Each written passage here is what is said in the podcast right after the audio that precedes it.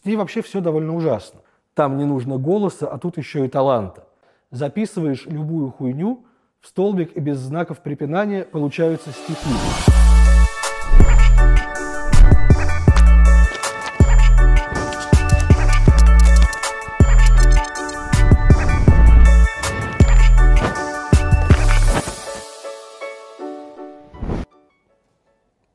Привет, это Мастридер. С вами передача о литературе «Книжный чел». И сегодня книжный чел у нас в гостях поэт, переводчик, литературный критик, редактор замечательного сайта «Полка» Лев Аборин. Лев, здравствуйте. Здрасте.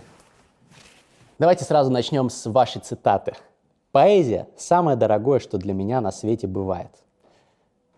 Поясните. Большинство наших зрителей и, в принципе, современных э, людей не испытывает такого трепета перед поэзией, считает ее какой-то, ну, игрой ума, может быть, э, прикольной штучкой, но не настолько большое значение ей придает. Почему вы придаете такое значение? Я не помню, откуда цитата взялась. А, Какое-то ваше интервью? Какое-то мое интервью. Ну, смотрите, дело в том, что даже когда ты занимаешься игрой ума, и даже когда ты просто не можешь без этого жить, это в какой-то момент может начать тебя поглощать настолько, что ты сам себя с этим идентифицируешь больше, чем с чем-либо другим. А, довольно для многих трудно сказать про себя, скажем, я поэт. Да, это примерно, как сказать, я интеллигент или я хороший человек или что-то в этом роде. Но вы однозначно поэт. Но... Ваши стихи переведены на несколько языков, вы да, но пользуетесь это такая, признанием. Это такая вещь, которую про себя не говорят. Да, но при этом, а, когда ты понимаешь, что вот это какое-то самое главное для тебя самого, что ты делаешь, то да, ты можешь так сказать, как «видимо сказал я», хотя эту цитату я не опознаю. Я вам потом скину ссылку, что все по-честному. А, то есть для вас поэзия такая важная просто потому, что вы и занимаетесь? Да, но потому что кроме того, что я пишу стихи сам, я о них постоянно думаю, я о них пишу, я собираю библиотеку поэзии, наверное, в моей библиотеке поэтических книг больше, чем каких-либо других. То есть как-то все время вокруг стихов и внутри стихов. А зачем поэзия людям, которые не пишут стихи? Тут э, вполне индивидуальный ответ для каждого. Да? Кто-то в них находит э, да, что называется, отдохновение, да? просто как-то радуется созвучием. Мне, в принципе, кажется, что есть два вида восприятия поэзии. С одной стороны, люди ищут в ней, в ней подтверждение каким-то своим мыслям, своим чувствам – и это то, что называется узнаванием, то, что э, прекрасная поэтесса Мария Степанова иронически называет «О, да это ж про меня». Поэт выразил нечто такое, что мы всегда сами чувствовали, но не могли в силу своей какой-то ограниченности и неприспособленности к этому э, виду сложения слов сами сказать. Другая реакция на поэзию – это, наоборот, постоянное удивление – или, может быть, даже растерянность при столкновении с поэтическим текстом, когда мы не понимаем, по крайней мере, поначалу, как это сделано, когда нам кажется, что нам задана некая загадка, которую мы должны разгадать. Для меня второй тип э, ближе, хотя я прекрасно понимаю, что есть множество великих стихов, по-настоящему трогающих душу и э, да, работающих с понятными чувствами, с чувствами, которые каждый так или иначе испытывал. Тем не менее, когда эти чувства берутся уже в оборот, когда очень много лет и много столетий вокруг них выстраивается большая поэтическая традиция, просто повторять уже сказанное, прибегать к уже известным приемам, а, да, просто, что называется, перепирать у классиков, это а, ну, путь, который мне кажется не очень интересным, тупиковым, да, не ведущим к открытиям. А что ведет к открытиям? Всякая экспериментальная современная поэзия? А, эксперимент в принципе, даже если это написано что это классическим размером, что если это э, написано да, каким-то из традиционных русских метров, может быть масса экспериментов внутри самого текста. И с тем, как устроен там звук, и, разумеется, с тем, э, что, в принципе, в нем сказано. Например? Мы можем, э, условно говоря, рассказать о каких-нибудь нынешних э, политических ли или психологических ли неврозах, поговорить о тех страхах или о тех вещах, которые заботят нас здесь и сейчас, а еще лучше, которые будут заботить нас в скором времени, но мы еще об этом не знаем. То есть буквально уловить в воздухе что-то надвигающееся. То есть что-то социальное, футур, футурологическое или что? Это не обязательно социальное, да, просто какое-то ощущение, которое в дальнейшем разделят люди. Да, ну вот я прямо сейчас читаю книгу Ленор Горалик, новейшую, под названием «Всеночная зверь», э, где, с одной стороны, все эти ее звери, постоянные в ее прозе, например, да, в ее недавнем романе «Все способные дышать дыхание», э, он строится вокруг предположения, что после какой-то ужасной катастрофы заговорили животные – и, значит, вот всем людям до кучи еще и говорящие животные свалились на голову, и с ними надо как-то выстраивать коммуникацию. Да, понятное дело, что животные для горалик – это а, такие, в принципе, с одной стороны, беззащитные, а с другой стороны, обладающие какими-то собственными чувствами и мыслями существа, которых очень легко спроецировать на людей. А в ее же стихах вот эти бесконечные образы котиков, собачек, страдающих каких-то зверьков – а, они очень хорошо помогают сказать о той невыносимости психологических состояний, которые мы испытываем с вами каждый день, особенно если мы, как люди тонкие мыслящие, склонны к разного рода невротическим проявлениям. С одной стороны, нам хочется поговорить с кем-то ласково и спроецировать да, свои нерастраченные чувства на э, воображаемых друзей. Да, не случайно угорали там в «Зайце ПЦ», Э, значит, у этого зайца есть воображаемые друзья, а не реальные. А с другой стороны, э, жестокий окружающий нас мир постоянно э, показывает нам неуместность вот этих самых ласк, сюсюканий, уменьшительно-ласкательных суффиксов и так далее. То есть да, все наши лучшие намерения постоянно втыкаются в стенку мира, который нам, перед нами ее нарочно ставит. Вот это ощущение, как мне кажется, современное и достаточно индивидуальное, это вот пример того, что сейчас может сделать поэзия, даже если она, как в старинку, да, в рифму и написана каким-то известным давно размером. Давайте тогда поговорим про поэзию, которая не как в старинку. Поэзия, которая написана не в рифму, например, или которая написана не в ритм, не в ритм и не в рифму. Угу. А тут э, у очень многих э, не экспертов в этой сфере возникает сомнение, как вообще относиться к такой поэзии, во-первых, как ее понимать, какая из этой поэзии, поэзии является хорошей, великой, достойной, угу. какая нет. Как вообще разобраться во всех этих э, современных? Смотрите, а, когда говорят о том, что называется свободный стих или верлибр, да, а это именно так называются стихи, которые написаны без а, видимого поэтического размера и без каких-то звуковых принципов, которые их организуют, э, часто заявляют, это не поэзия, да, это просто набор слов, который разбит на строчки. Про это есть, собственно, смешное стихотворение прекрасного поэта Германа Лукомникова, который э, один из самых изобретательных именно в том, что касается ритма, рифмы, э, каламбура, палиндрома и так далее. Он написал отличнейшее стихотворение, звучащее так, по памяти воспроизведу, кажется так – записываешь любую хуйню в столбик, и без знаков препинания получаются стихи. И по какому-то формальному признаку так оно и есть, потому что стихами мы можем назвать все, что разбито на какие-то отрезки, да, которые можно сопоставить между собой. Собственно говоря, слово «стих» означает одну строчку. Когда говорят «я прочту вам стих», это неграмотно, да, говорят, грамотно говорить стихотворение. Ну вот, и то есть это действительно будет э, стихотворение? Да, дальше будет возникнуть вопрос, хорошее это стихотворение или плохое. Вот ваш ответ на мой вопрос, который вы только что озвучили, да. это тоже, если его разбить на строчки, это будет Совершенно, это будет верлибр. стихотворение. Мы никуда от этого не денемся, это просто формальное какое-то условие для того, чтобы текст считался стихотворным, поэтическим. Но а, когда говорят о том, что это не стихи, о том, что писать верлибры можно левой пяткой, о том, что значит, особого таланта для этого не надо – Значит, э, поэт Борис Захадер в свое время написал еще такой верлибр.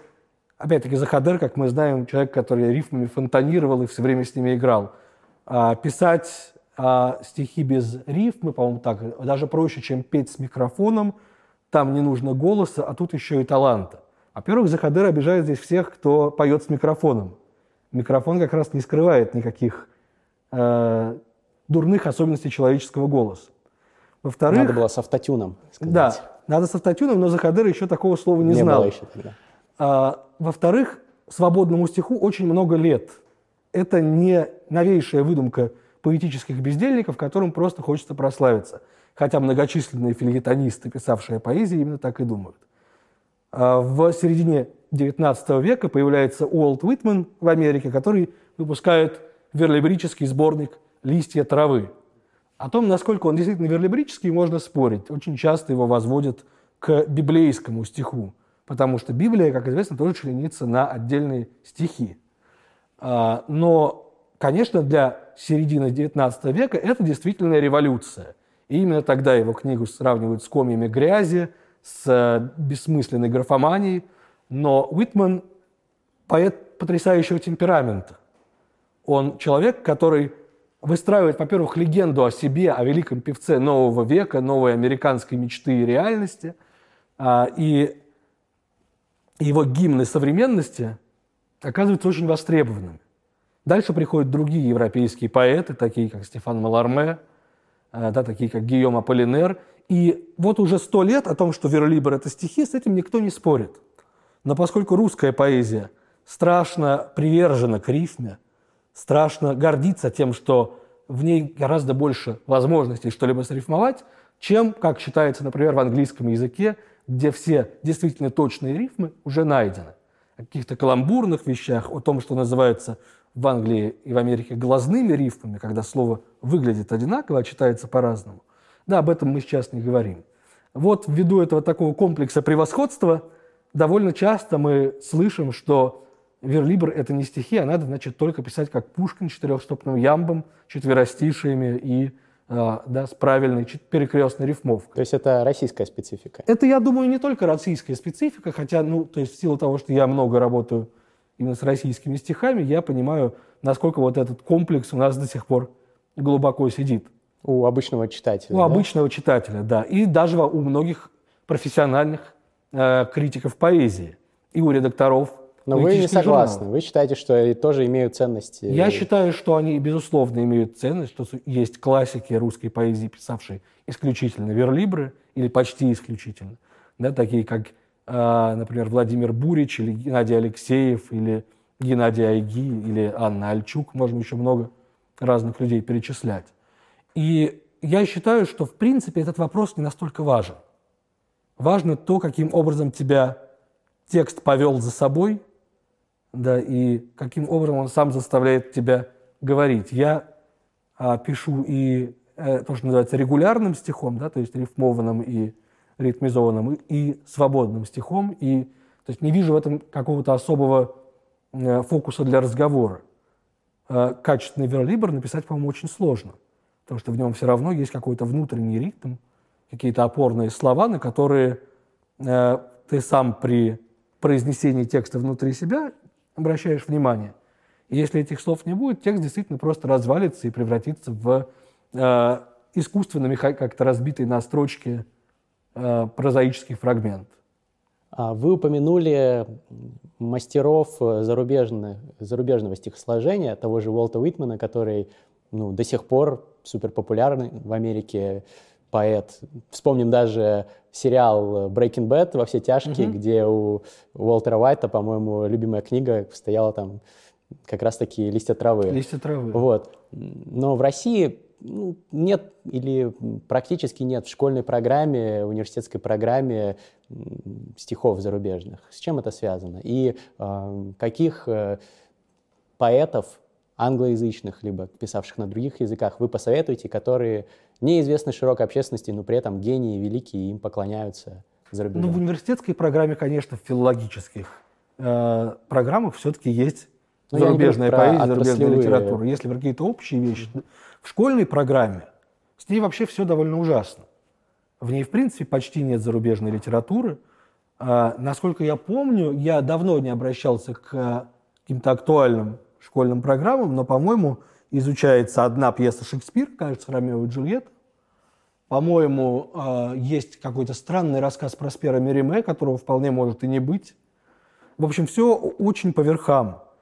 И в школьной программе совершенно невозможно, даже и на русском материале, составить себе представление о том, что такое литература как система. Да, в математике мы прекрасно, когда мы изучаем даже в школе математику, мы понимаем, что она такое как система. да, что существуют вещи, которые можно сделать простой арифметикой, а существуют вещи, для которых нужен, что называется, алгебра и начало анализа, как написано на учебнике 10-11 класса. В школьной программе существует некоторый культ гениев, да, причем они хронологически сменяют друг друга. Вот эти портреты да, Как будто они да? передают друг другу угу. олимпийский огонь. Значит, да, Пушкин выдохся, понес Лермонтов. Лермонтов выдохся, кинул Некрасова, да. Некрасов Тютчеву передал, а дальше как-то он сам собой полежал, и вдруг пришел, например, Маяковский. Да, и в счет вот этого понимания литературы именно даже у современных людей, которые начинают заниматься поэзией, часто возникает ощущение, что они приходят в пустоту, и первыми после Маяковского, а в лучшем случае Бродского, скажут что-то в рифму. Э, ровно поэтому многие э, сетевые поэты, которые сейчас очень популярны, на самом деле большие архаики. То есть они ломятся в открытую дверь со своим пафосом, да, и... Это вы про Ахастахову и ну, таких? про Ахастахову и про многих других, у которых там э, сотни тысяч подписчиков. Небольшой книжный бомбеж. Ну, окей, э, то есть я ничего против не имею, да. Эти Это наша традиционная рубрика просто.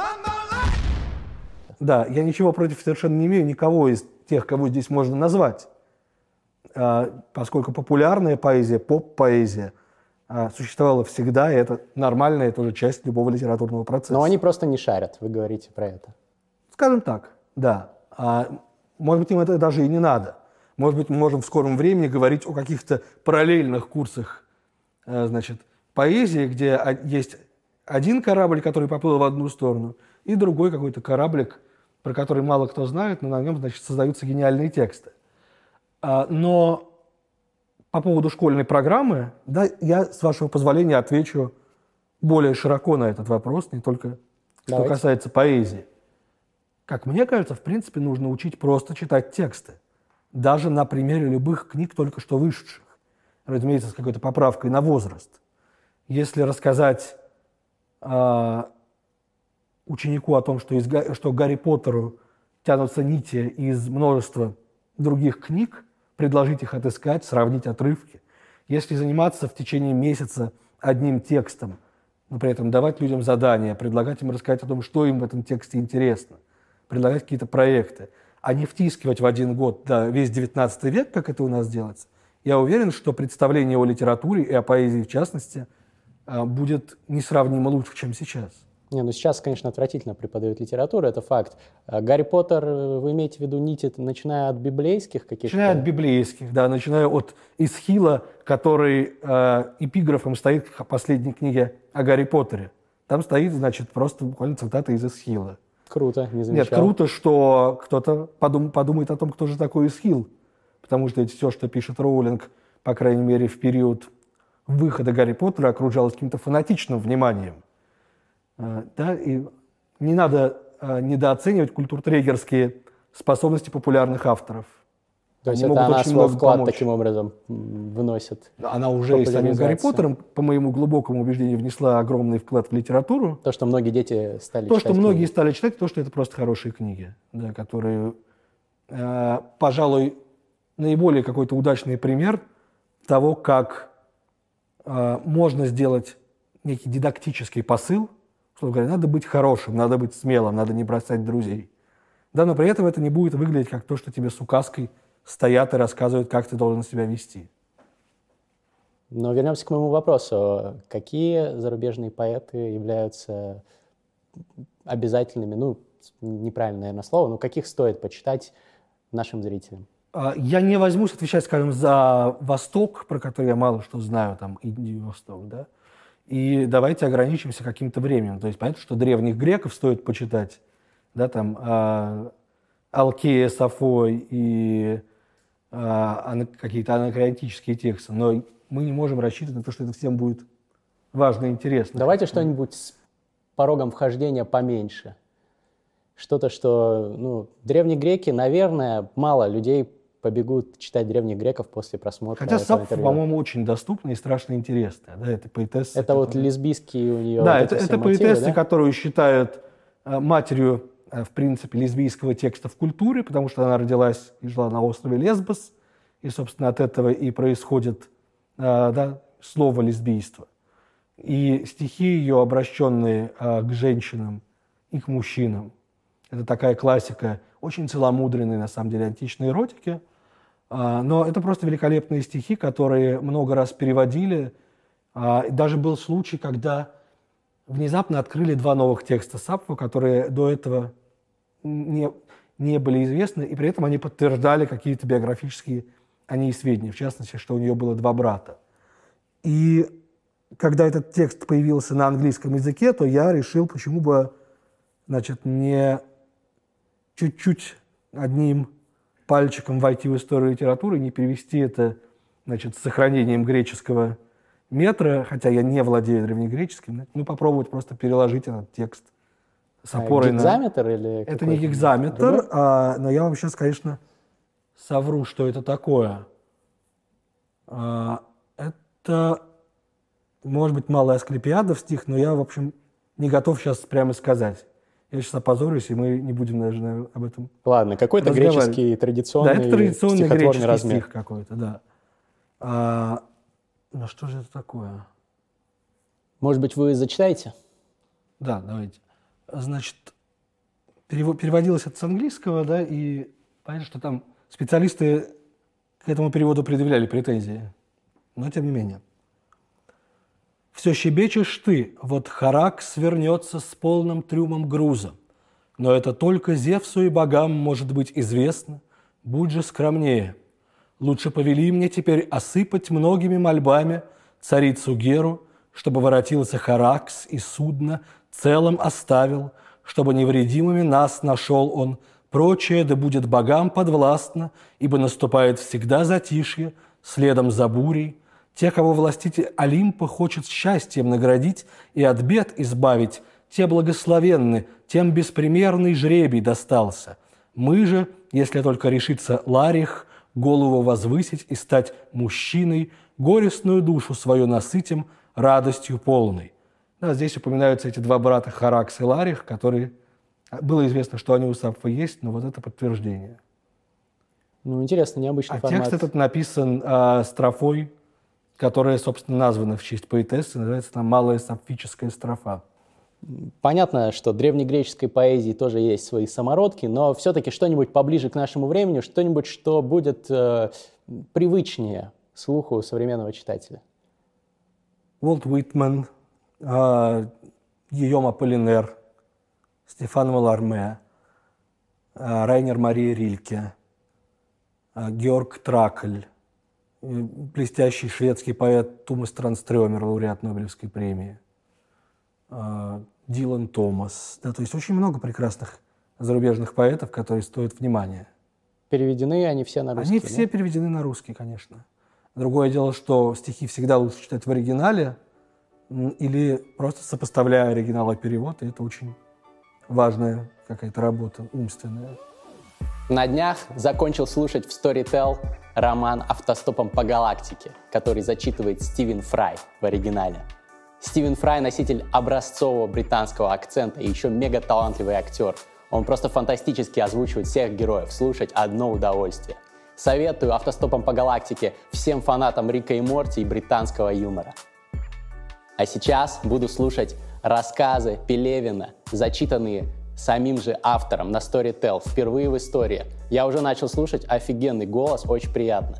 Кстати, всем советую сервис Storytel, нашего бессменного спонсора, аудиокниги по подписке. Не очень дорого, но очень классно. По ссылке в описании вы получите бесплатный месяц подписки на этот ресурс. Попробуйте, вам точно понравится. Storytel, книжный чел. Storytel, книжный чел. Сейчас очень многие говорят, что рэперы уже некоторые пишут тексты, которые имеют литературную ценность и дают даже им премии, там Оксимирону какую-то премию дали у нас в России. Он вошел в, шорт, а, в, в длинный список премии Пятигорского, который, в принципе, вручается за лучший философский роман. Значит, Хотя, но, да, но альбом Оксимирона вошел в этот список. Хотя я бы не сказал, что Горгород э, какой-то супер э, крутой с точки зрения философии, но людям понравился. Что вы думаете, кто получит э, из рэперов Нобелевскую премию? Кендрик Ламар? Я думаю, что Кендрик Ламар вполне может когда-нибудь получить, если бы э, в Нобелевской академии, поскольку мы знаем, она сотрясается ужасными сексуальными скандалами. А, но до того, как эти скандалы начались, они, в принципе, взяли курс на расширение границ литературы. Дали премию Дилану, а, певцу, да, музыканту, дали премию Алексеевич, которая пишет но нон-фикшн и вербатим просто, то есть собирает свидетельства людей и организует их как один большой текст. Дали премию Исигура, которую часто считают первым фантастом, получившим Нобелевскую премию. Я думаю, что они бы и до Ламара добрались рано или поздно, потому что он блестящие тексты пишет, конечно. То есть вы считаете, что рэп — это поэзия? А, по формальному критерию, который мы с вами вначале называли, да, нам ничто не мешает считать рэп поэзией. Другое дело, что рэп, как правило, работает в связке с музыкальным сопровождением, с битом, да, с флоу. И э, если его просто напис- напечатать на бумаге, как текст, он может что-то потерять. Мы не слышим этого интонирования. А, а стихи должны проходить, на мой взгляд, вот эту проверку просто нахождения голым, на голом листе. Но я думаю, что Ламар эту проверку проходит. Кто из русских рэперов проходит эту проверку? А, я бы сказал, что Михаил Феничев, значит, который есть, есть, есть и два H Company. Да, Абстрактный хип-хоп. Да, но тексты, например, Оксимирона мне тоже а, многим нравятся. То есть вы вообще интересуетесь э, хип-хоп контекстом? Я не, совершенно не внутри него, но если я слышу, что что-то интересное и хорошее, да, то... Ну, вы говорите, поэзия для вас самое важное в жизни, а вот это целый пласт поэзии получается. А я с известной настороженностью к этому отношусь, да, опять-таки, просто потому что я, в общем, э, книжный чел. Я все время читаю книжки, мало хожу в кино, мало хожу в театр и мало слушаю музыку. Да, но когда что-то до меня доходит, и я понимаю, что это интересно, это хорошо, ну, да, я признаю, что это так. Ну, круто, потому вот. что многие книжные челы не признают некоторые современные течения искусства. Круто, что вы не из них. Давайте тогда немножечко поговорим про полку. Вы очень любите стихотворение и говорили в одном из своих выступлений, что, вот, к сожалению, в полке почти все проза. Поэтических текстов почти нет. Угу. Есть Онегин, если я не ошибаюсь. Есть... Довольно э, много, но то есть там...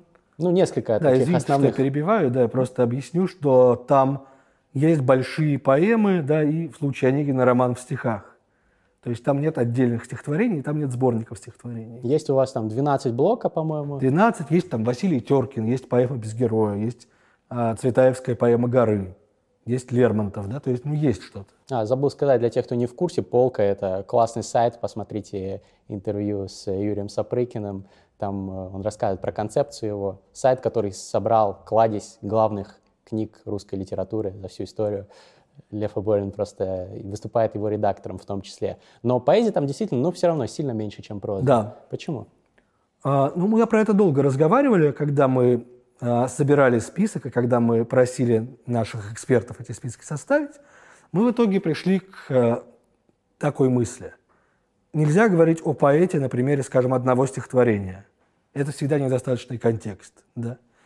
Одновременно а, у очень многих поэтов, о которых имеет смысл поговорить, нет какой-то концептуальной книги, да, такой как, например, «Сумерки» Боротынского а, или там, какие-нибудь сборники Генриха Сабгира, которые действительно вот сначала пишутся как книга стихов.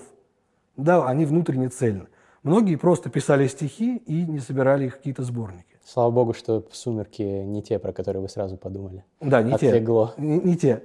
А, но, соответственно, если с одной стороны мы говорим, вот мы напишем статью о мертвых душах Гоголя, а с другой мы напишем, мы напишем статью о Тютчеве. Тут же возникает вопрос, о каком Тютчеве, какие стихи туда войдут. И будет очень сложно просто... В России не понять, например. Ну, окей, но мы не напишем об этом тексте статью на 60 тысяч знаков, хотя я знаю людей, которые могли бы. А, то есть получается, что мы ставим поэтов и прозаиков в неравные условия. Поэтому мы говорим о поэзии на примере каких-то больших может быть, повествовательных текстов. Но, конечно, мы можем сказать в этих статьях и о принципах поэзии Блока вообще или э, поэзии Абариутов, например, когда мы говорим про елку Ивановых-Веденского. Она есть в списке. Она да? есть в списке, есть э, Хармс, есть там, что много всего есть. это не только школьная классика, что очень важно. Ну, школа вообще очень многих э, великих русских э, писателей поэтов обходит ним стороной. Ну да, ну а если вот тот самый принцип, о котором мы говорили, применять, надо как можно больше всего классического. Мы волей-неволей будем обходить замечательные интересные вещи стороной.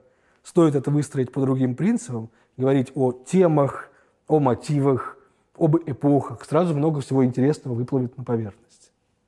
Что бы вы, если сейчас вам дали полный карт-бланш на изменение образовательной политики в России, что бы вы конкретно, первые пять шагов, которые бы вы сделали по реформе программы да я вот уже предложил, я бы просто начал а, пристально читать тексты, я бы начал задавать ученикам вопросы об их любимых книгах и предлагать о них рассказывать. А если да? это плохие книги? Очень хорошо, тем лучше. Какая-нибудь, ну просто сам, сам, ну вот «Сумерки» возьмем. Ну вот «Сумерки», да, а, а литература, да, она, то есть когда мы говорим про литературу, мы говорим о том, как тексты устроены, почему нам интересно их читать.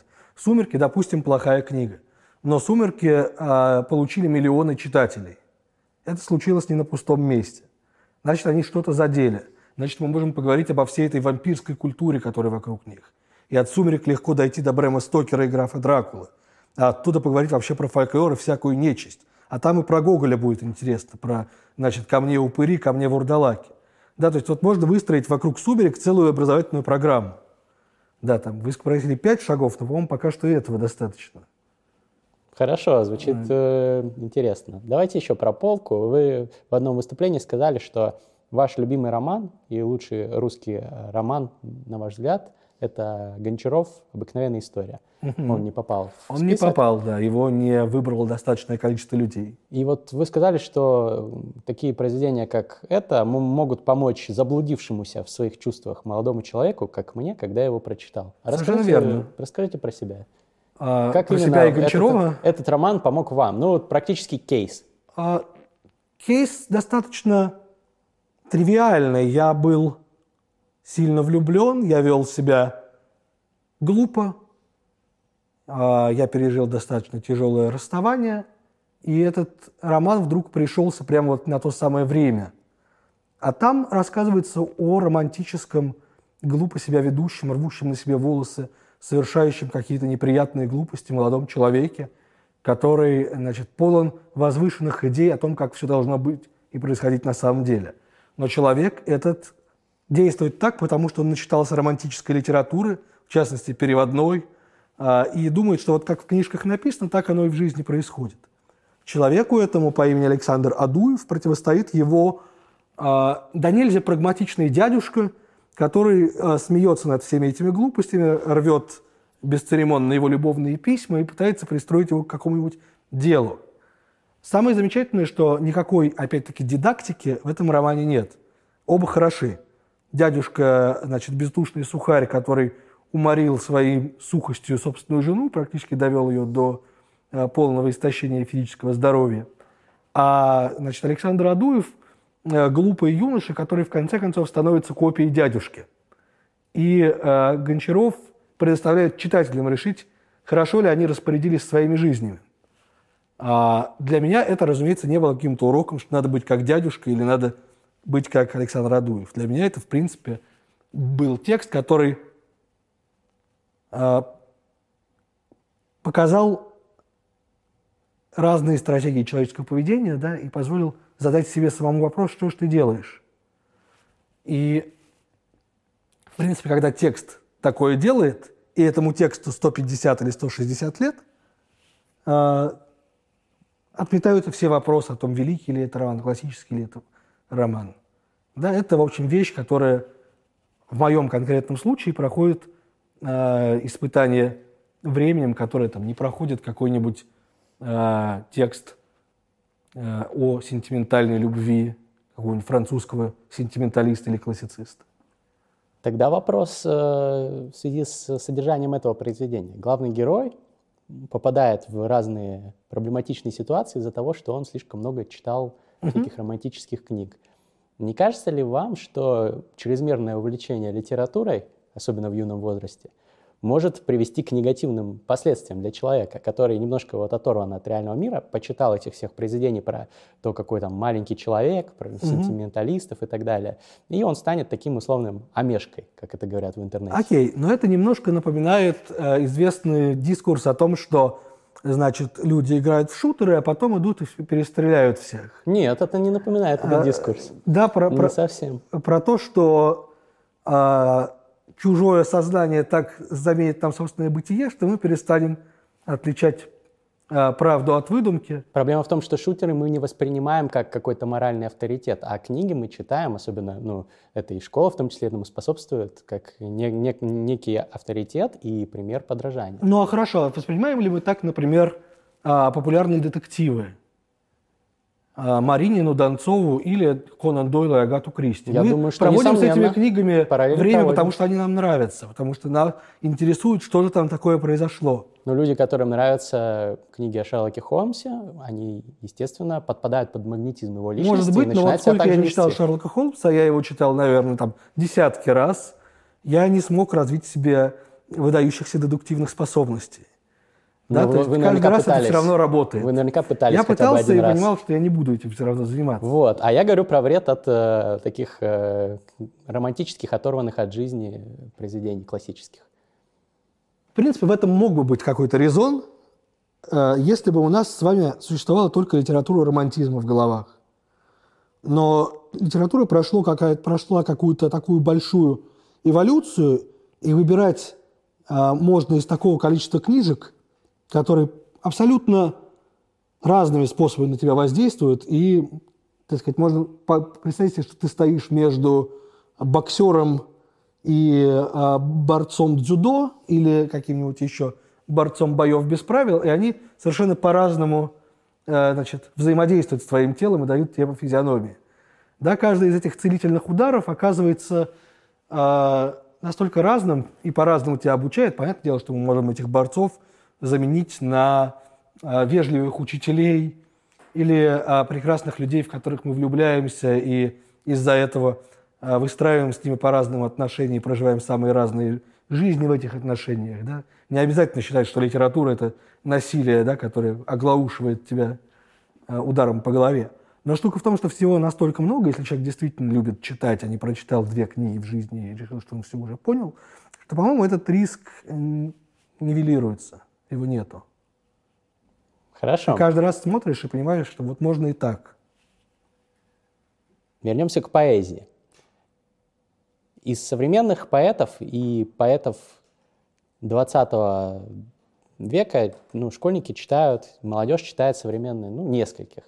Маяковского очень многие котируют. Кто-то mm-hmm. котирует Есенина, любят Бродского многие. Ну, ну да, вот такая триада такой, самых популярных поэтов 20 века. Да, такой достаточно куцый список. Цветаева еще довольно часто в него попадает, в этот список. Посоветуйте, кого стоит, кто обделен незаслуженным вниманием, кого стоит почитать молодежи, у кого нет высокого порога, ну, порога вхождения, кто понятен, близок, так сказать, к народу, и при этом ну, актуален для современных проблем. Ну, я не стал бы говорить просто там про близость народу и молодежь. Это все такая пропагандистская какая-то риторика, значит, да, страшно далеки они от народа, какие-нибудь там акмеисты, да, давайте их читать не будем. А я могу просто объяснить, что мне кажется абсолютно необходимым для давайте. понимания, что такое русская поэзия и что она умеет. Если мы говорим про 20 век, то помимо названных поэтов, которые все очень хороши, и, и Есенин, и Маяковский, и Цветаева, и Бродский, да, это все вполне первоклассно. Я могу кого-то из них любить меньше, кого-то больше, но величие фигуры понятно. Да, но, конечно, это, например, Осип Мандельштам, который, в принципе, по-моему, лучший русский поэт. Это Ходосевич. Это, а, например, из авторов уже ближе к нашему времени Виктор Кривулин и Аркадий Драгомощенко. Это Елена Шварц. А, это поэты Абориуты. Хармс как поэт и Введенский как поэт.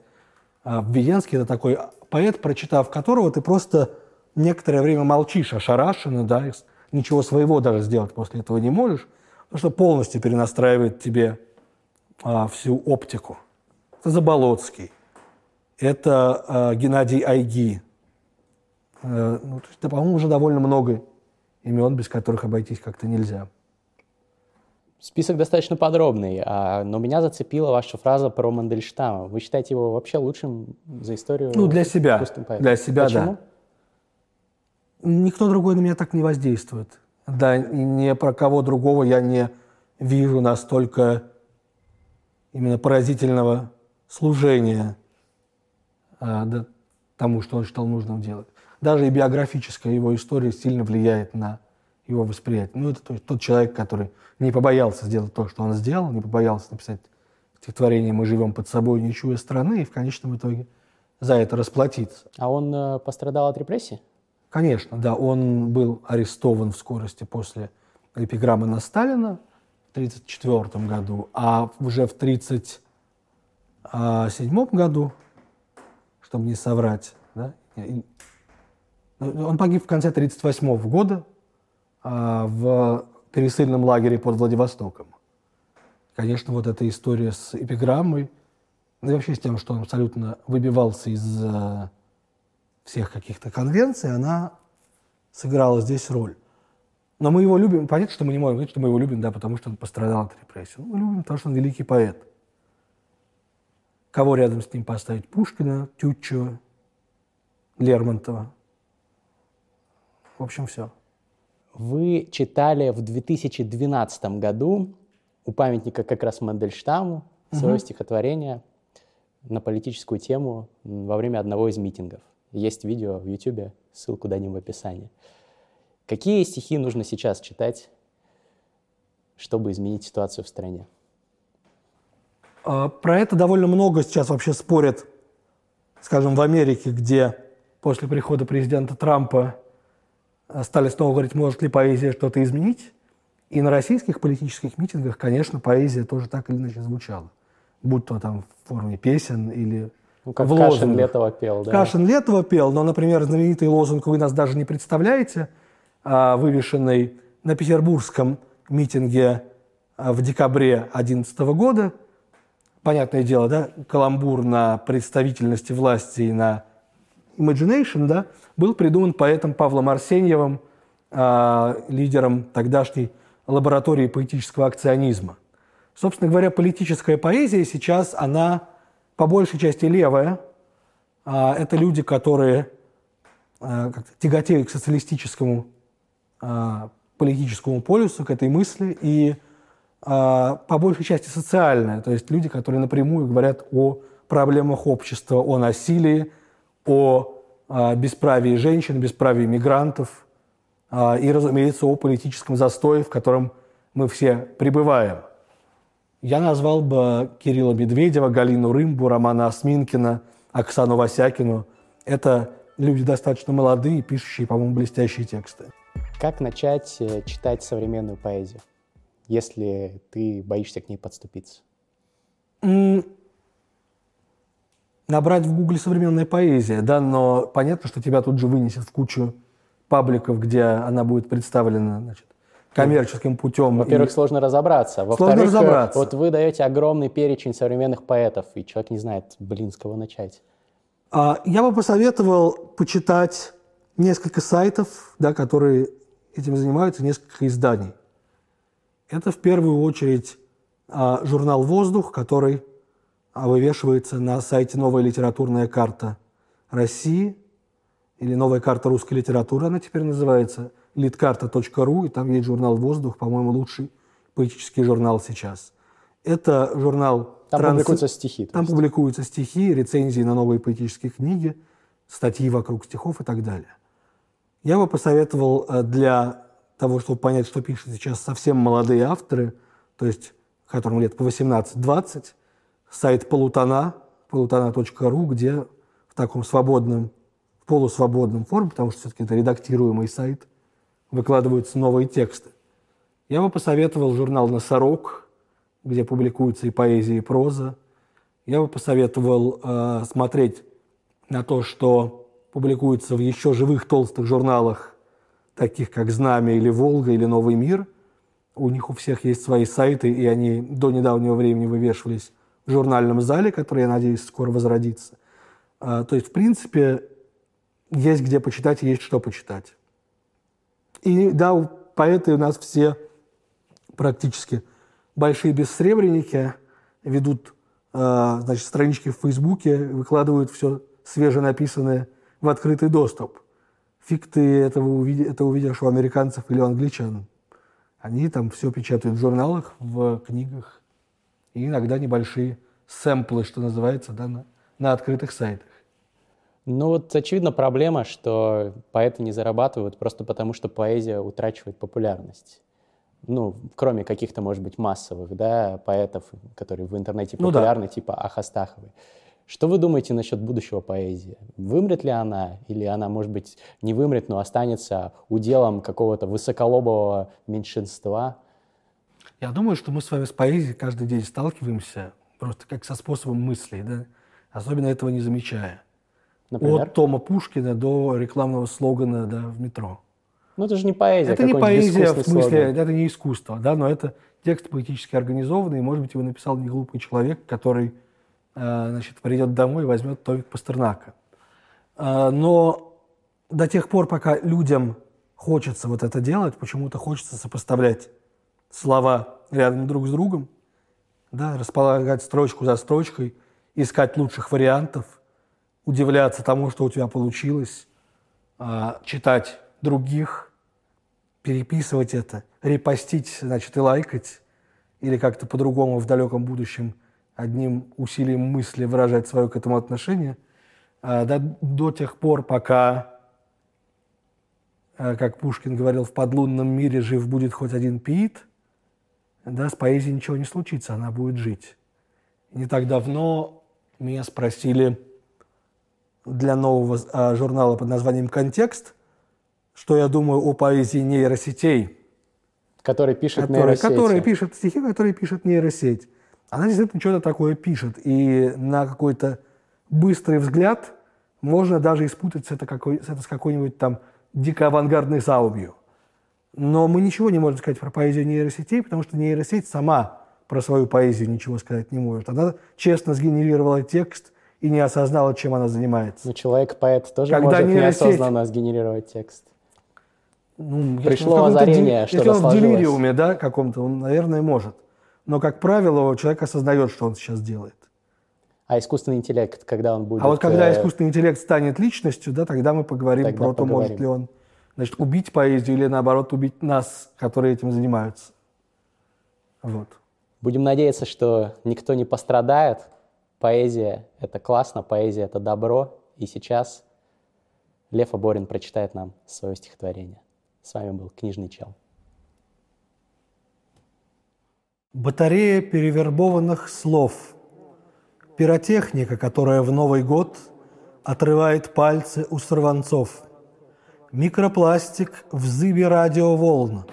Бычья кровь в глазах усталых водил. Затворяется песнями гулял, воровал. В бензобаке адреналиновый плес. Подожди немного, дохнешь и ты, взев трубы архангела ДПС. Но пока удача оборотом колес под шансон разрезающий темноту –